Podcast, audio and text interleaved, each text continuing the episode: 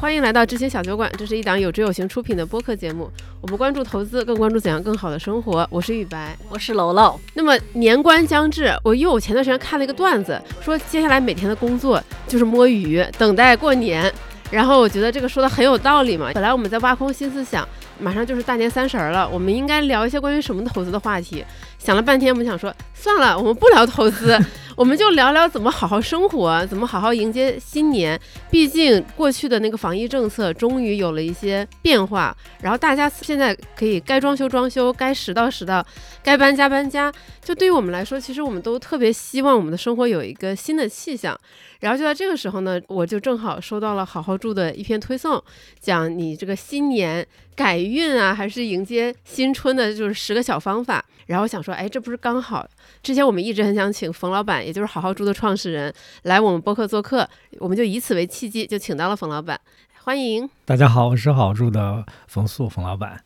冯老板自我介绍的就比较简单哈，我来帮忙补充一下吧。因为其实我也是你们的早期用户。好好住，简单来说，其实专注的就是家装这一个领域。不管你是呃有装修的需求，想要找设计师，或者是想要提供、想要寻找一些设计方案，或者想要借鉴和参考其他住友们的这样的一个呃装修的思路、设计的思路，你都可以在好好住上找到。而且它也会提供很多关于居家生活的内容，就比如说你家务该怎么弄啊，然后带你去参观别人的家啊，这一些其实非常非常有意思。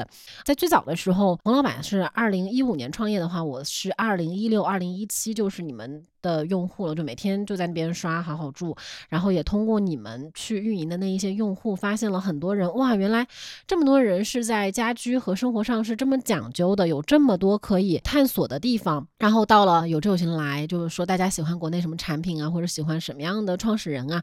啊，很早的时候我就是说很喜欢好好住和冯素，因为我也有一直 follow 你的微博啦、极客啦这样子，所以这一次来的话就还蛮激动的。之前我们一直想说来请你来我们播客，毕竟就是我。我们的 slogan 是我们关注投资，更关注怎样更好的生活。对你们找我，我也很 意外，很意外嘛？你当时是怎么想的？你是想说一个投资的博客为什么要找你啊？对对对，对吧？然后我们就是晓之以理，动之以情，诱之以利啊，没有利，然后 把冯老板请了过来。就之前虽然小杨没有参加我们这期播客，就是我们另外一个主播，他当时给串门的一期播客，然后他就写了一段，也写了一段就是推荐语嘛，他就说听你听你在播客里讲，其实我们居住家装或者是在这捣鼓各种家具也好，它其实是为了让你更好的懒。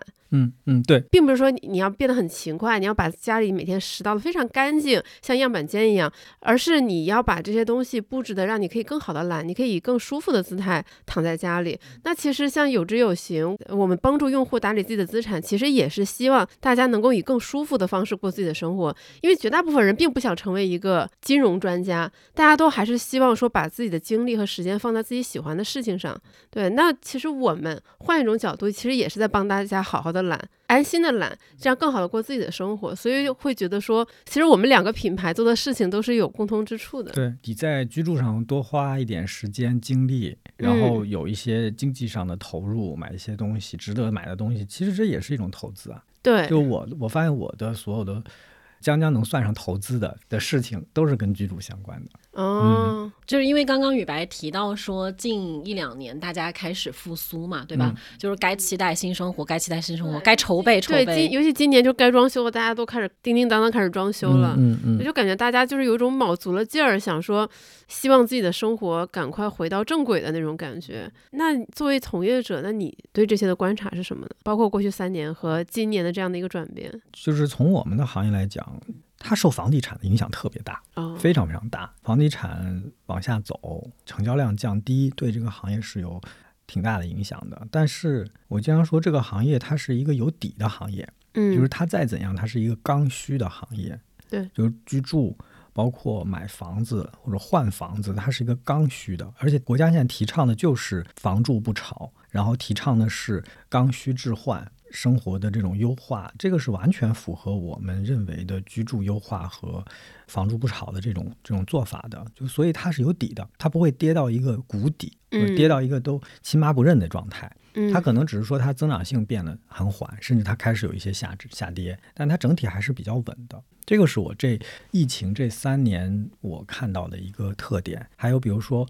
除了去年影响非常大，因为去年全国范围的这个情况，会对装修的进场有很大的影响。在二零年、二一年，其实我们并没有看到过大的影响，只是说时间上的推移。比如说，本来是要上半年装修的房子，比如说二零年是最典型的，二月份疫情出来以后，整个上半年是嗯几乎很少有装修的。对，大家就是挪到下半年。对你就会发现下半年全部都在开工。我们的设计师到了二零年下半年忙忙的一个个的忙的简直不得了。就是它是一个该装修的人还是会装修的，这个不会改变，只是说可能大家的装修预算会下跌。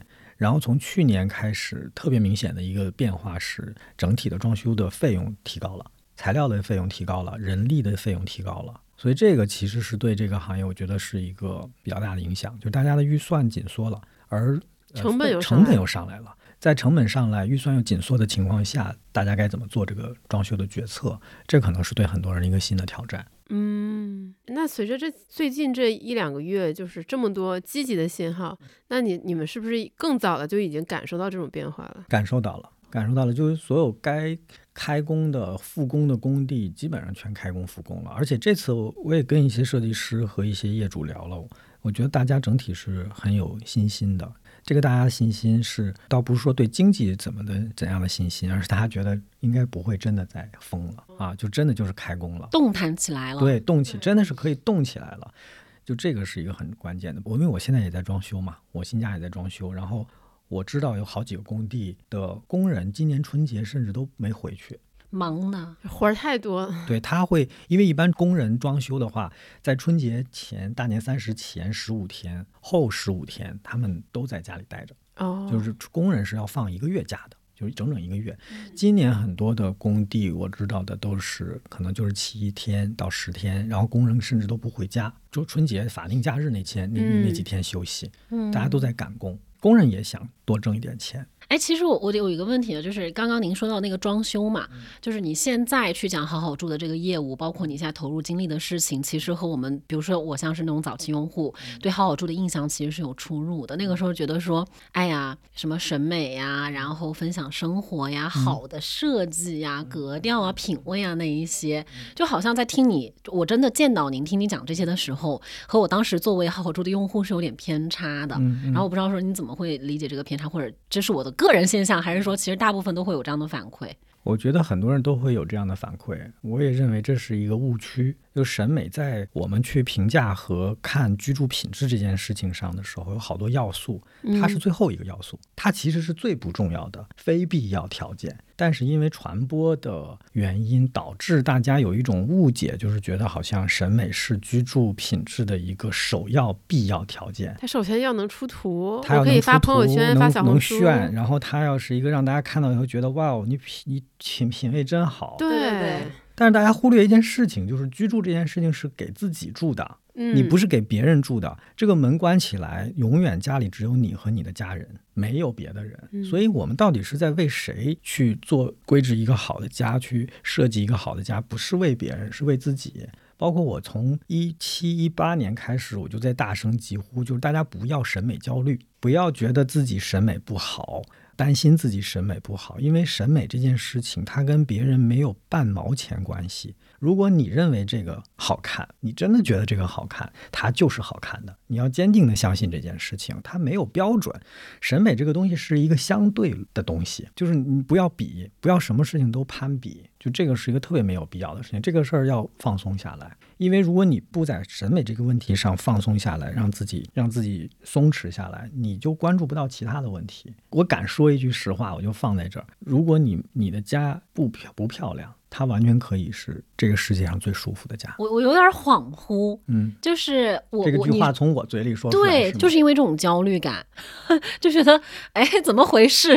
明明那个信号之前传递的是美很重要。我觉得这个是跟信息传播的规律有关系。嗯哼，你看信息传播的规律，从十几年前到现在，它有两个两个经过两个时代。第一个时代是呃平媒的时代，因为那个时候我就我大学毕业就是做的传统媒体，做的是报纸和。杂志，那个时代是编辑决定一切，编辑决定了你看到什么。所以传统媒体的时代是一个精英媒体人的时代，精英的媒体人，好的品味的编辑决定了你看到什么新闻，你看到了什么内容。包括如果是家居编辑的话，家居编辑的品味都极其好。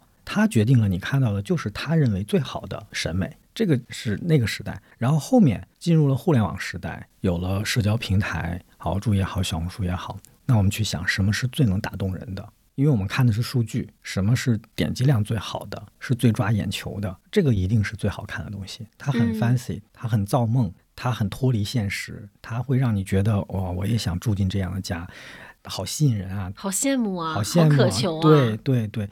然后信息茧房、数据茧房，我们看到的就是一些 fancy 的、远离自己的生活的，然后给自己造梦的家。慢慢慢慢，当你打开各种各样的信息流，你看到都是这样的家，就是这是一个信息茧房。所以你会发现，无论是在上一个时代传统媒体的时代，还是现在的社交媒体的时代，都是这个样子的。但实际上，当我们去在每一届上去看信息、看家家居、看居住。我们看到是这一面，可是当你关起门来回到自己的生活里的时候，你发现根本不是那样的。你的生活都是柴米油盐酱醋茶。你进了门，快递收进来放在什么地方？怎么换鞋？然后厨房是不是乱糟糟的？卫生间该怎么做收纳？洗完澡以后毛巾挂在哪儿？这些都是日常的琐碎的事情，都是跟我们的习惯有关系的。这才是决定你的居住是否舒适、是否幸福的最重要的因素，甚至可以说是唯一要、唯一重要的因素。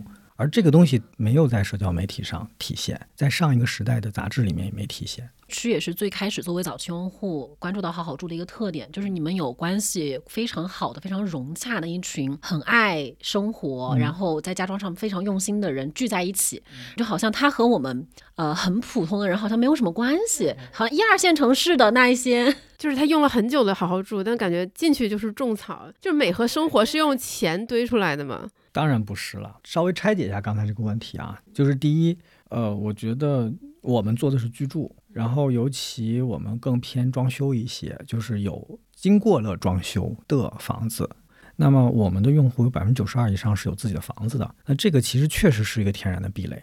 对，它会让一些没有买房的用户可能很难融入到。我是那百分之八，就它会让很难买房的用户比较难融入进来，可能也也也也也觉得这事儿好像跟我没什么太大关系。我打个比方，我们就像是一个在你人生道路上在等待你的人。我们希望是这样的一个角色。当你买了房子，我们希望竭尽全力的让你知道我们的存在。我们可以帮你去解决装修的问题，可以帮你去规划，一起陪伴你去规划你未来的家。这个是我们想做的事情。那从我们的用户的年龄来看，我们用户差不多基本集中在二十六岁到四十岁之间。他在互联网产品里面是偏大的一个用户群。那这是 make sense 的，因为我们的用户绝大多数的用户都是买了房子的人。那买房子基本上都是在毕业之后，除非你家里很有钱，一毕业就给你来来整套房。我有个大学同学，还没上还没毕业呢，就整了套房，记到了现在。对，毕业的时候房价涨了六倍吧？哇，难怪记到了现在，特别的厉害。成都在成都，所以大多数人买房是在他大学毕业之后三四年，甚至是七八年。那那个时候他可能已经二十六岁、二十八岁、三十岁，甚至就我曾经去生活杂志面试，那个时候是生活刚进中国的时候。那那是那是我年轻时候的理想，是吗？去生活杂志。对，然后那个现代传播嘛，然后当时面试我的老大问我说：“你想做哪个板块？”我说：“我想做家居。”然后那个时候我二十六岁，然后他说：“你太年轻了。”你不能做家居编辑，我们做家居编辑必须三十岁以上。为什么？因为我觉得我现在理解，那时候我不理解。那时候因为我是一个从高中起来时代就喜欢居住的一个人，我那时候觉得自己对居住理解可好了，又有热情，又有理解，还有实践。我我凭什么不能做？我到了三十多岁，我才理解这件事情。因为居住是一个双重积累，一种积累是你对品质、你对审美和对各种各样的素质的积累。它是我们都是这样的，我们先可能是先先理解的是吃这件事情，然后理解的是穿这件事情，然后理解的是玩这件事情。这个是我们从小小朋友的时代到了高中，然后大学，我们这么一个阶段。最后最后，你理解的是居住这件事情，而居住这件事情它是非常多元的，它包含了刚才我们说到的所有的领域。你只有对吃、对穿、对玩都有了建立了自己的认知和自己的选偏好和选择之后，你才能建立你对居住的选择和偏好。这是一重积累，还有一重积累就是生活经历的积累。所以它确实是一个可能你在很年轻的时候不能了解透的一个行业或者是领域。嗯嗯，就是能够感觉到冯老板整个人是和好好住又一起成长和变化的。从那个前面你说强调审美，到后面你会发现审美它是一个相对的，然后舒服和美它不一定完全划等号。那在这么多年里面，你自己个人会觉得比较困难或者是比较有挑战性的时刻或者事情是什么样子的？太多了，太多了。其实我会蛮好奇，就是你焦虑吗？我去年很严重的焦虑症，焦虑到无法工作生活。坦率来说，去年我就会发现，我才明白这些年对我最大的焦虑就是公司管理，这个是对我来讲最大的焦虑和给我造成的极大的伤害和影响。但好在去年我的合伙人、我的联合创始人他们都站出来，他们接过了这个管理的这一棒，把公司治理的会比我管理的要好很多。就是因为我不是一个服管的人，一个不服管的人是我很我又是个很共情的人，嗯，所以你你明白吧？完蛋了，对。我就会反复很纠结，就是哎，我这么不服管，然后我还要管那么多人，我要给他们设框框，给他们设 KPI，给他们设 OKR，给他们设目标，画圈圈，然后画界限，然后一层一层去拆解这些东西。这这个这个动作是我很讨厌的一个动作，所以我我我就觉得我是一个特别适合创业的人，但是我不适合做管理。就是创业，它是类似于你要打破一些东西，你做一些创新，而不是守成。那我回到业务里以后，我又是一个非常严苛的人，又是一个非常追求极致的人，这个状态我很喜欢。但是你让我把在做管理上面追求极致，这个太反我人性了。嗯嗯，我也发现是这个问题。哎，好好住现在有多少人？两百多个人。当队伍壮大到现在这个规模的时候，会不会也会引起你的焦虑？规模从来对我不是焦虑。OK，焦虑的其实我我更多的焦虑的是什么事情或者什么情况给我自己带来的心理的影响。我从来不会对现实的某种某个事件或者某个现状、某个情况焦虑，因为我觉得事儿来了就是想办法解决这个问题。如果真的想想尽一切办法都不能解决这个问题，那就接受它，面对它。没有什么事儿是我我其实做事儿是特别理智的，就是这么个逻辑嘛。就是来了问题，解决，想办法解决，不要那么情绪化，就是想办法怎么解决问题。哎，真的好，想了很多的办法，或者通过各种各样的分析，发现这个问题无法被解决，那它就是无法被解决。接受现实嘛，我觉得接受现实是很重要的，包括接受自己不行的这个现实。我就是不够聪明，我就是不够不够厉害，就是不够有经验。我就是做不好这个事情，这也是一种现实。然后在这里面你会有选择，你就会发现了什么事儿是你即便不聪不够聪明不够有经验，你也要一定要把它解决的问题。而有些事情你会发现在这种困难下或者这种。自身的条件下，你就不要解决它了。我认为大多数人他都可能有他天性适合去做的事情。挺感谢我父母的，就是他们在我成长过程当中是那种他们会去观察我喜欢什么事儿，我不喜欢什么事情，然后他会给我一些空间去做我喜欢的事情，然后他能够让我在我喜欢的这个领域里面释放出来。就是你释放了，你自己才有体会，你才能感知啊，我好像更喜欢做什么事儿。按理说，我妈的朋友都觉得你儿子应该是做金融的人，对啊，我爸的朋友都觉得你儿子可能是应该是画画的人，或者是一个，但我都不是。对，这里插播一下，就因为如果熟悉冯老板的听众朋友，应该也会发现冯老板其实非常喜欢更新社交媒体，然后也分享过很多你家的趣事或者轶事。就我对你的父母都是非常的好奇和 和感佩。一个是你，你妈妈应该是四十六岁还是四十三岁正式开始她的职业生涯？是的，是的，就这个太了不起了。嗯嗯，四十三岁好像是确实这个数。在那个时候开始找工作，然后当时是一开始是做校对，对，然后后面。才开始做杂志编辑，然后一一路做做做，就是做金融类的一个杂志。对对，他老财经的创刊的那个团队，那个时候他们在老财经，他那时候校对做起嘛。我觉得我妈比我牛多了。我妈是另外一个情况，就我妈是从小就不太知道自己适合做什么，但是她就是做什么都努力做，做到最好。我觉得他们这种坚持，其实应该也很大程度影响了你。当你做出选择之后，坚持做你的选择。我觉得我爸和我妈是一个特别不一样的人。我爸是一个天生就天性就知道自己要干嘛、适合做什么的人，然后特别任性，就一直在做他喜欢的事情。我妈是正好相反，我妈是生活需要我做什么，我就坚持把这个事情做到最嗯好。所以我从他们身上都学到了一些东西。第一，学到就是你要知道你自己喜欢什么、擅长什么，然后你要坚持。第二个就是融合了一下，我在做我喜欢、擅长的事情的时候，如果遇到了困难，我得坚持。那天还有一个人问我说说你最近在干嘛？我说还在做这个事儿呢。你咋还在做这个事情？他说我怎么觉得都已经过了一辈子了，你怎么还在做这个？对，你怎么还在做这？我说这是很奇怪吗？就是一个人坚持做一件事情或者一个行业做了七年、八年、十年，这是个很奇怪的事情吗？对啊，我觉得不不奇怪吧。哎，想问一下，你一五年创业的时候是多少岁啊？三十二岁，哦，你看着真的好小哦，我今年三十九了。你看着你看着比我们俩都小，哪有？因为我觉得你二十多岁开始创业，然后十多年过去了，大概也就是我应该算是互联网创业，就所谓初代是吗？也不算初代吧互联网大龄创业。大龄创业，我绝对是大龄创业，我绝对是一五一六年创业还活着的互联网公司，我也想不到几家，对，就是要么就卖了，要么就黄了。卖了也挺厉害的，是，确实。哎，你在你在这个过程中没有想过卖掉好好住吗？从来没想过，没有人给你开有诱惑力的 offer 吗？不便透露。那就是有。总之就没有想过这个事情，就是你就觉得这事儿得做，嗯，要干到死是吗？对，肯定的呀。我觉得我一辈子都会干这事情。你在那个经历学会放手之前啊，能跟我们稍微分享一下你的工作状态吗？你有休息日吗？有啊，可能很多人想象不到，我是个把工作和生活分得特别开的啊，人。对，我我记得你极就是极客上面说不聊工作对，不了，因为因为我在发极客的时候，我就是一看我极客就特别的吃喝玩乐，好甜。就很甜，就很很开心，每天都。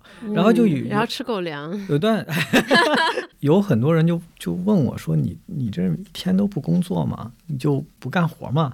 还是你把公司都卖了，财务自由了？”都不是，就是因为我工作的那苦逼的那一面，干嘛要展示给自己呢？呃展展示给大家呢？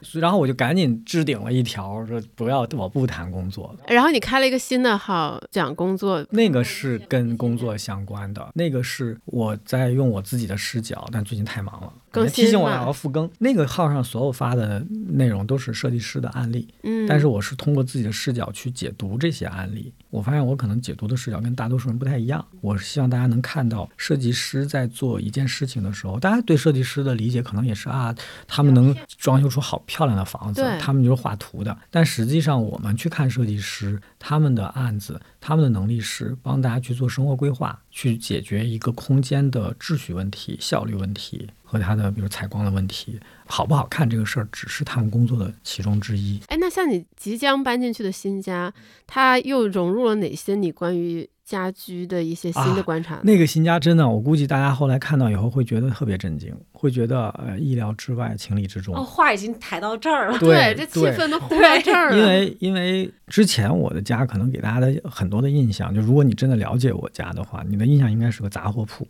乱七八糟堆满东西。而且绿植，呃，绿植倒还好，绿植是更进一步了，就更进一步的深化绿植这件事情。但我新家有大量的柜体，这个其实是是特别反反映我之前的常规的，就是因为我之前没有钱 去做柜体。我比如我上一次装修没钱做柜体，我当时就在宜家买了最便宜的柜子当衣柜。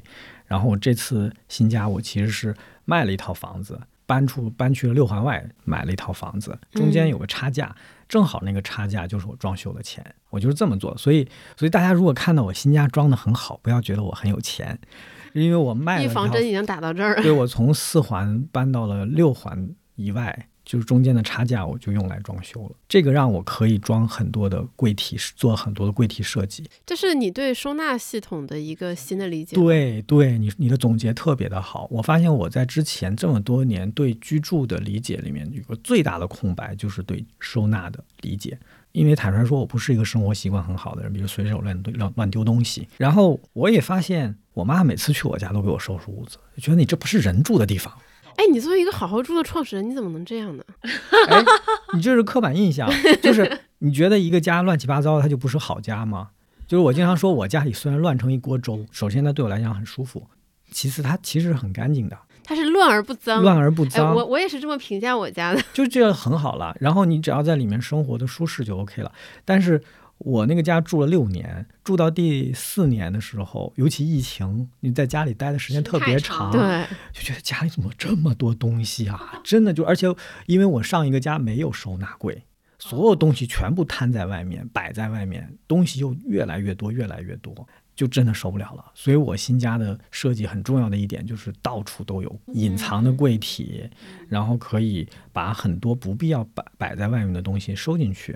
但我们也考虑到了，比如随手取拿的这样的需求，就它也是就近收纳的原则。嗯，所以这个应该是我我之后新家做完了以后，可能针对这块着重分享着重分享一下，是我特别大的一个体会。哎，这也是困扰我几十年的事情。就是其实这个事情是这样的，就是上周我们在闲聊的时候，楼楼在抱怨他的家属，就是一些就是生活中的小事儿都做不到。然后我就我就自报家仇，我说其实有的时候是真的做不到。就比如我妈骂了我几十年，就是你拿出你你拿出来的东西，你能不能给它放回原位？我真的不能理解，因为这是我从小受到的训练，就是你物归原处。你说到了一个关键点，就是这件事情，你是那种雨白，你是那种不不会归归位的人，是对我我完全不就是咱俩这种人，是不是小的时候父母也没有要求我们这样？我妈一直在骂我，但是我做不到这一点。但他不会强迫你，对吧？啊对对对那你呢？我如果做不，如果我没有把东西放回去，我是错的孩子。我是那个谁告诉你错？妈妈会告诉我，他你你妈也会告诉你错，但为什么你就听了，你就会把它归位呢？我不知道，因为我家就是那样子的呀。你知道我我们整个家里没有一个角落有灰尘，非常好。你你的你你父母家呢？我有点记不清了，但是我感觉就是我不归位也没有什么。就所以他也是一个比较散漫的状态，东西比较由。由于我妈也听我的播客，那我就先说一下，我觉得我们家整体来说，在我记忆中应该比较整洁，但是我是真的没有这个习惯，我拿了东西我就会乱放。我妈经常说，因为我妈跟我爸是在我二年级的时候离婚的，后来我跟我爸住，然后我妈就经常说，你这个人生就是缺失了，就是在小学时代没让你爸没给你培养起来物归原位的习惯，后来就培养不起来了。我爸爸就是一个绝对不会物归原位的人，OK，我其实这些年一直在跟这事儿做斗争，但是我可以很明确的告诉大家，你要放松这个事情，你不物归原位，这不是一个错误，它确实是个不好的生活习惯，但它不是个错误，所以就谢谢老板。对，就是你要想，愈了。对，你要想办法去，首先你得接纳他，你要接纳你就是这样的一个人，其次你要告诉自己的我不是犯错了，这不是一种错误，虽然它也不好，嗯，然后第三，你要想办法解决它。解决它的时候，不要去试图改变自己的生活习惯。就是我不物归原位，我没有这个习惯。看你多大了啊？如果你现在就是一个听众，应该你们听众应该没有小学小学生吧？哎，应该没有。对，就如果你都已经是一个大学毕业了的人，我觉得没有必要刻意培养这自己，太刻意啊培养嗯。如果你能培养，这样就更好。但是我我面临这个问题的解决方案就是随手收纳，创造随手收纳的条件。让嗯随手收纳变得不那么混乱。比如说，我有两个推荐，一个两个建议，一个建议这都是我的那个心得啊。一个建议就是，比如说我新家的柜体，你走到任何地方，旁边你的左手右手都可能有柜子，我不用放一个东西要跑很远。这个其实是在我们收纳的上面是最忌讳的一件事情，就是你要储纳一个东西，你要跑很远。就近收纳是收纳设计的一个原则，很重要的原则。再一个就是你可以通过一些使用一些带轱辘的小推车、对对对，边桌和一些收纳车去解决你的随手收纳的问题。我们家到处都是带轱辘的边桌、推车，你就至少让他们都在那个桌上、推车上。呃，而不是堆在沙发上、堆在桌子上。它不是一件一件散着，它是一坨一坨的会好然后把它推开，推开也挺好。你想不看见它的时候，推就推开它真是就我觉得这个居住着，我有的时候希望家里面乱七八糟的那种很丰盈的感觉，是但是你心情不好的时候，你真的不希望。就我后来打，就让我崩溃的就是压力特别大的，因为我二零年、二一年其实工作压力极其极其极其大，然后那个时候我每天开会开到十一点，回家一推门，你能想象吗？下脚的地方都没有。家里面到处都是是东东西堆满东西，是铺天盖地，全是东西。虽然丰你就变成了逼仄。对，你就觉得哎呀，好堵心啊！我有一段时间，甚至有的时候我特别烦的时候，住酒店，住酒店真的是烦死了。所以这新疆可能这个是最大的变化。你知道吗？我我一开始跟楼楼分享，就是我也没有这个物归原位的这种习惯。楼楼直接来了一句：“你是智商有问题吗？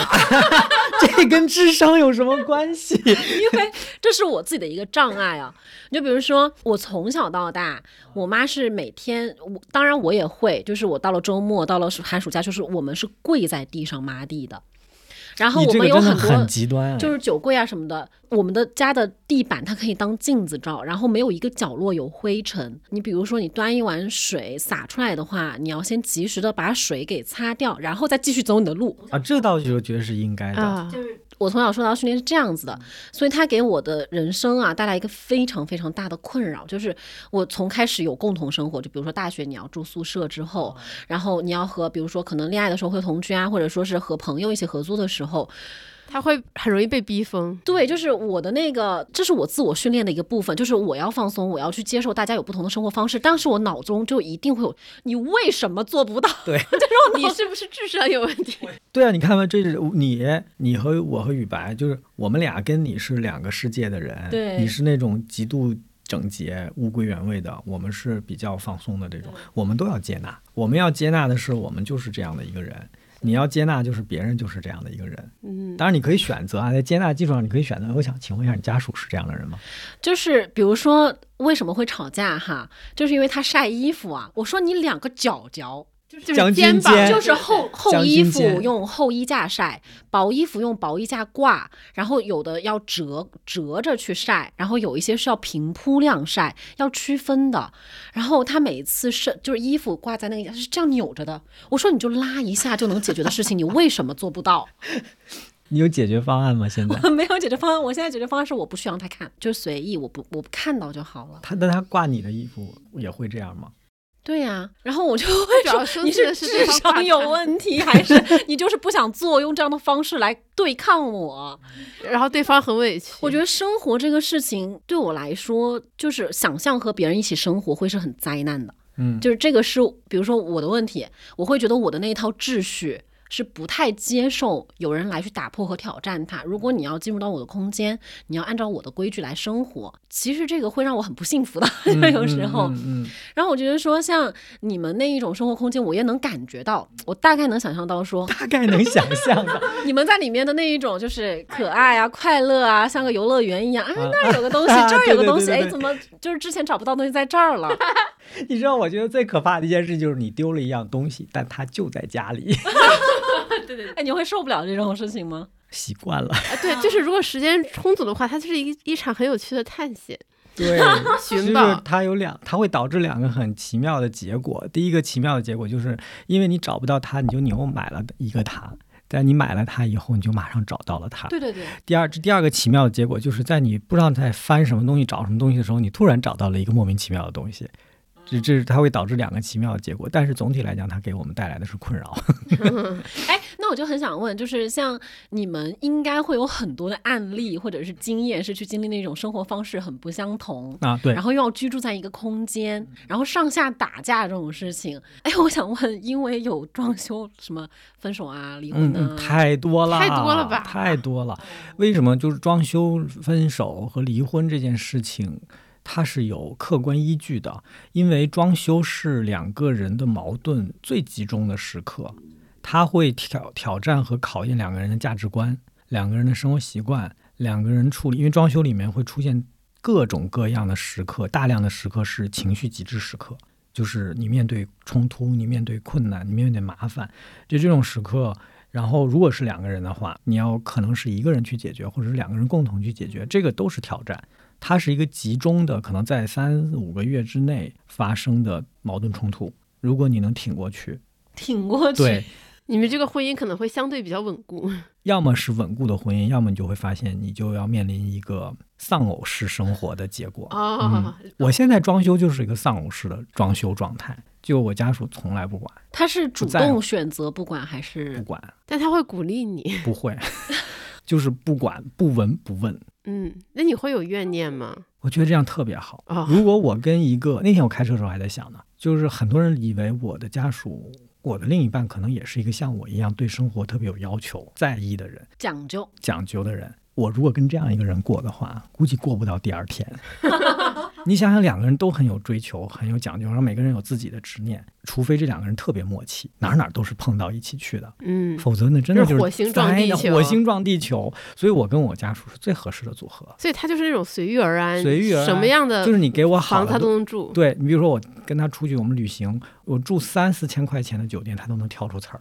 但是他自己如果出门儿，他可能住个一百多块钱的如家，就他觉得挺挺好啊，好我不是干干净净吗？那天他自己出去玩，还给我拍，你看我今天住的如家，一百二十块钱，多干净。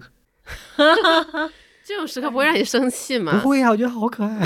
我们录播课没有这一趴吧？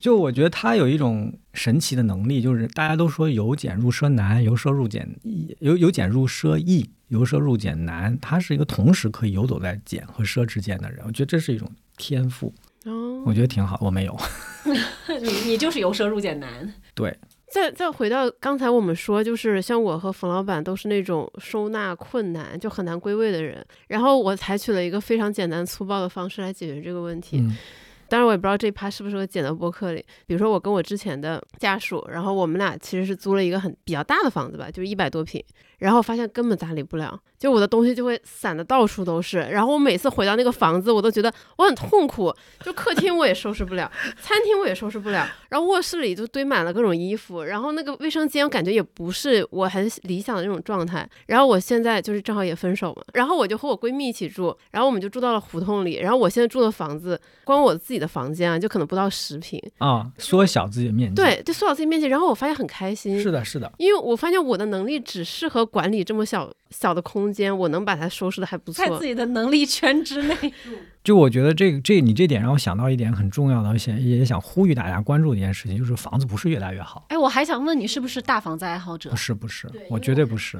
就真的房子真不是越大越好，管理不了，哪怕我请阿姨来打扫，我也没有办法。你永远应该有一个适合你的面积。就是我们经常讲，人均面积是个很关键的数字。就是你不要去看看这套房子是一百二十平还是八十平，你去看一下人均面积。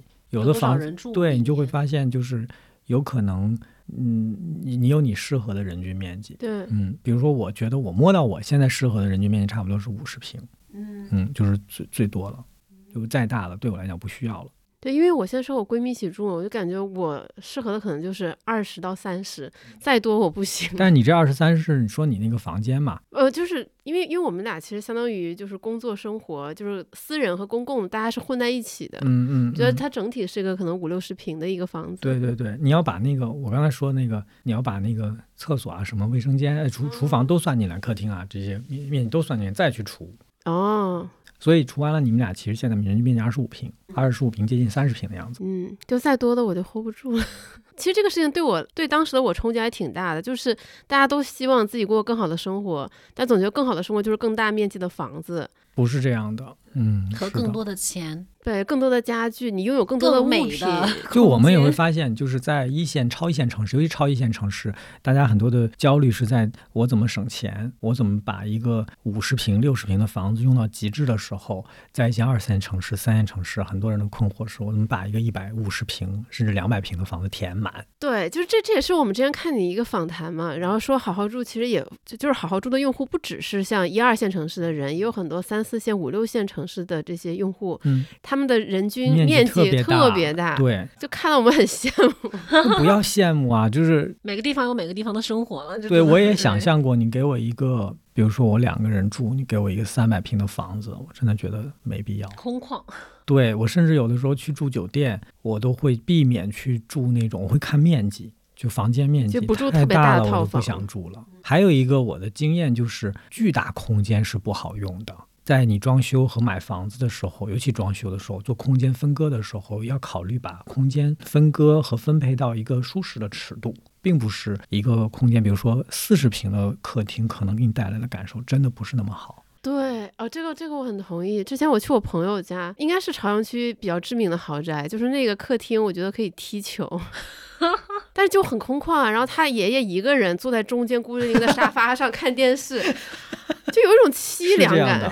还有我们经常看到有二十平的卧室，其实就二十多平的卧室也是一个我认为不合理的。我们今年再去看前两前段时间，我在跟我带着我同事，我们一起梳理去年的一些很好的设计师的案子，因为我们的设平台上的设计师他会给客户改造他的空间。重新做空间分配和规划，我们会发现有相当一部分的设计师对卧室做了减缩的处理，就把卧室的睡眠区对睡眠区域缩小了，缩到一个什么概念？就是可以给大家一个特别务实的建议，就是你睡觉的时候，你眼睛所看到的地方没有任何别的东西，你的衣柜、你的化妆台、你的所有东西都把它抛出去，把它放到另外的空间里面。你睡觉的空间就是一张床，再加上一个过道。哦，这个好反直觉哦，因为感觉好像那一种好看的卧室，什么电视剧里的卧室，都是有那种好看的巨大的梳妆台，好看的五斗柜，然后梳妆台。我可以告诉大家，衣橱这件事情现在的一个趋势，就是在走出卧室。我们现在看到衣橱走出卧室，它成为主卧套房的一个空间，但它不是面向床的。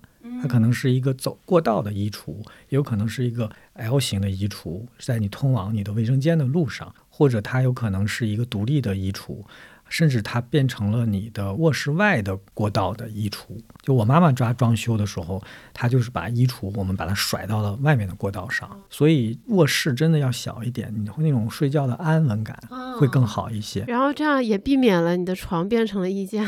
变成了杂货铺子，对，就是不会丢一堆衣服在床上。哎，我觉得这样的话，就是整个生活它其实是轻盈感会更强，就不会觉得说我什么都就是总是想要更多的东西在里面。我理想中的不叫理想吧，我认为最好的居住空间是多个空间，然后每个空间的尺度是合理的。功能是单一的吗？功能偏单一，但。有一些关键空间可以互相连续连通，需要可以互相打通，这个是我认为接下来最主流的空间改造的趋势。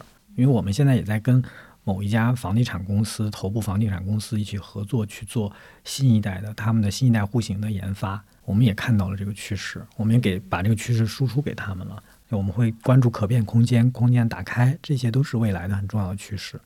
就不是说一个空间要留一个巨大的空间，然后你随便怎么整。就之前一度好像有一种趋势，就是把所有的能打的墙都打掉，变成了一个巨大的空间。这是一种极致的处理，看你的房子和你自己的喜好。确实有些人是很喜欢开场全部打通，一目了然，一目了然。对，这有这样的人。但是我会觉得，就至少我个人选择和我看到大多数人的选择并不是这样的。哎，我今天特别有感触的一点就是，之前对您那个大概的印象就是搞一个审美事业，就是你在搞一个审美事业。没有。但今天其实两个关键词是合理和舒适。对。它是超越于就是你看起来的那一个美之上的。对。然后这个合理和舒适往下探究的话，就可以就怎么说呢？它是有点无无止境的。是的。然后非标准化的。是的。每个人是不一样的，所以就是。你说我我刚刚脑子里不停的在说，就是我看你说的时候，我在想说这个东西你可以干到干到死来着。是的，是的。我终于知道，就是你为什么是有底气说这个话。而且人的生活方式在不断的改变，技术在不断的演进，然后文化在发生不断的演进和各种交融，然后诞生新的文化形态，这些实际上都会影呃包括人的关系，这些都会影响到你的居住空间的变化。所有的这些。最后都影响到居住空间的变化，所以这个行业是一个值得你一直研究、一直琢磨的一个一个行业。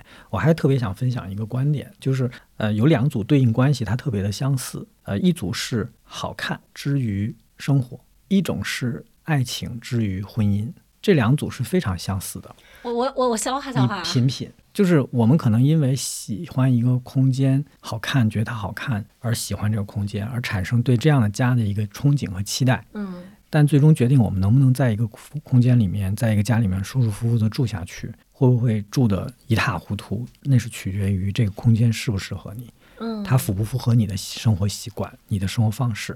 那另外一组一样的，我们可能很容易喜欢一个人，对一个人产生好感，可能是因为他的外形吸引我。但实际上，他能不能选择你，你们俩能不能过到一起，是取决于其他的问题的，取决于你俩价值观一不一样，你们俩的生活习惯能不能够弥合到一起去，然后你俩能不能够有一些共同可以去做的事情，长久的维系你们感情的事情。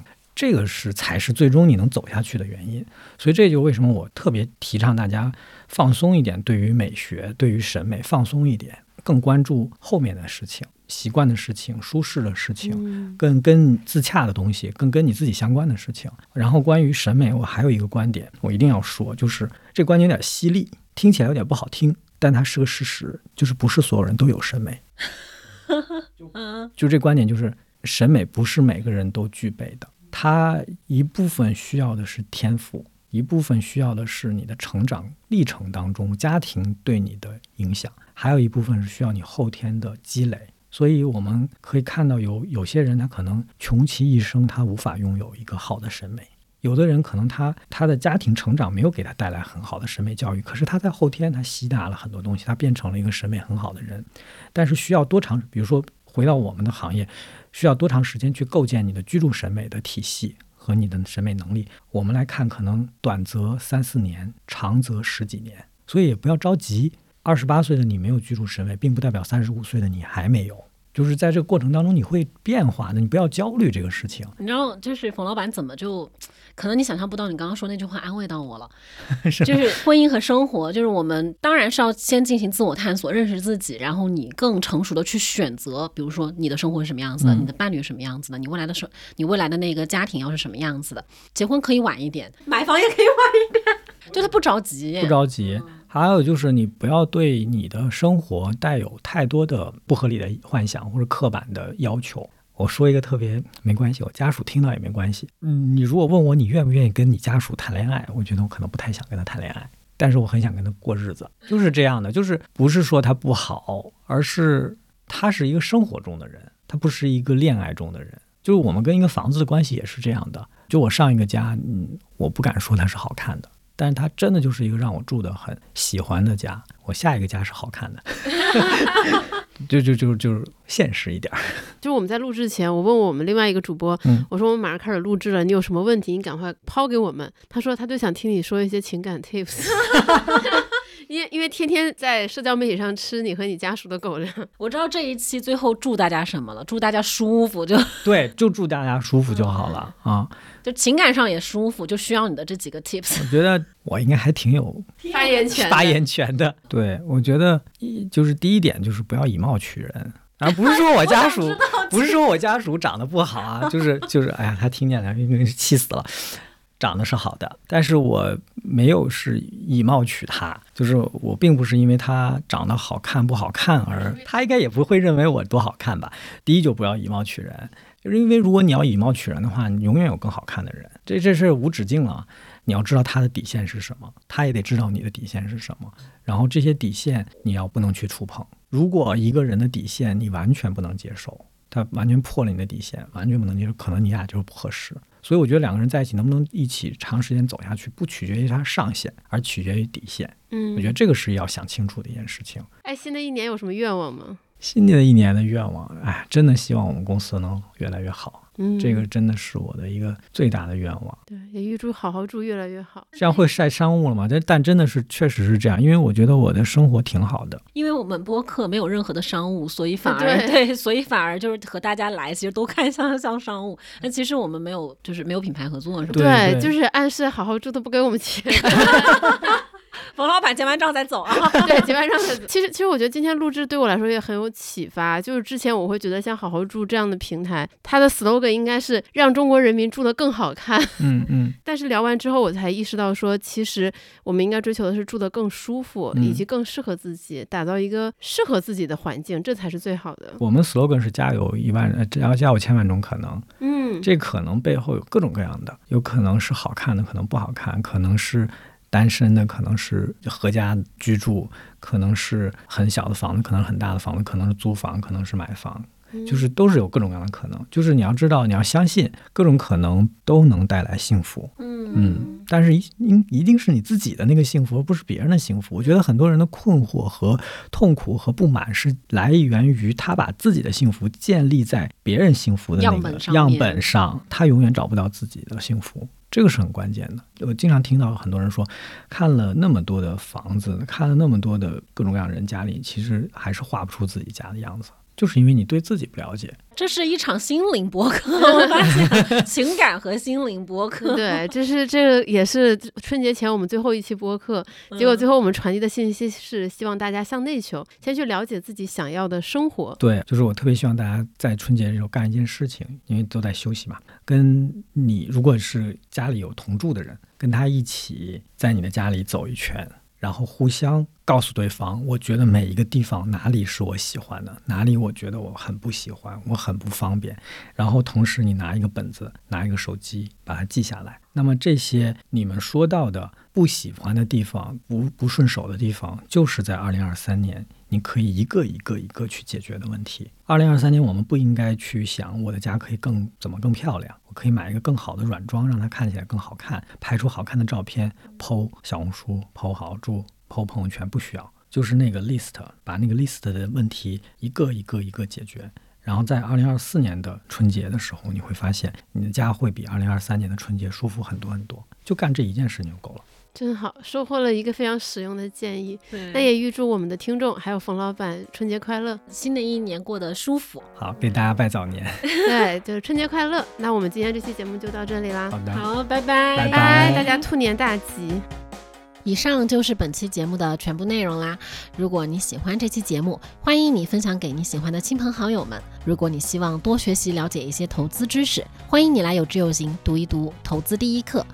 如果你想为新一年的长期投资呢早些布局，那么长钱账户是个很不错的选择哦。欢迎你点击文稿区的链接查看了解。最后呢，祝你春节假期快乐，万事胜意。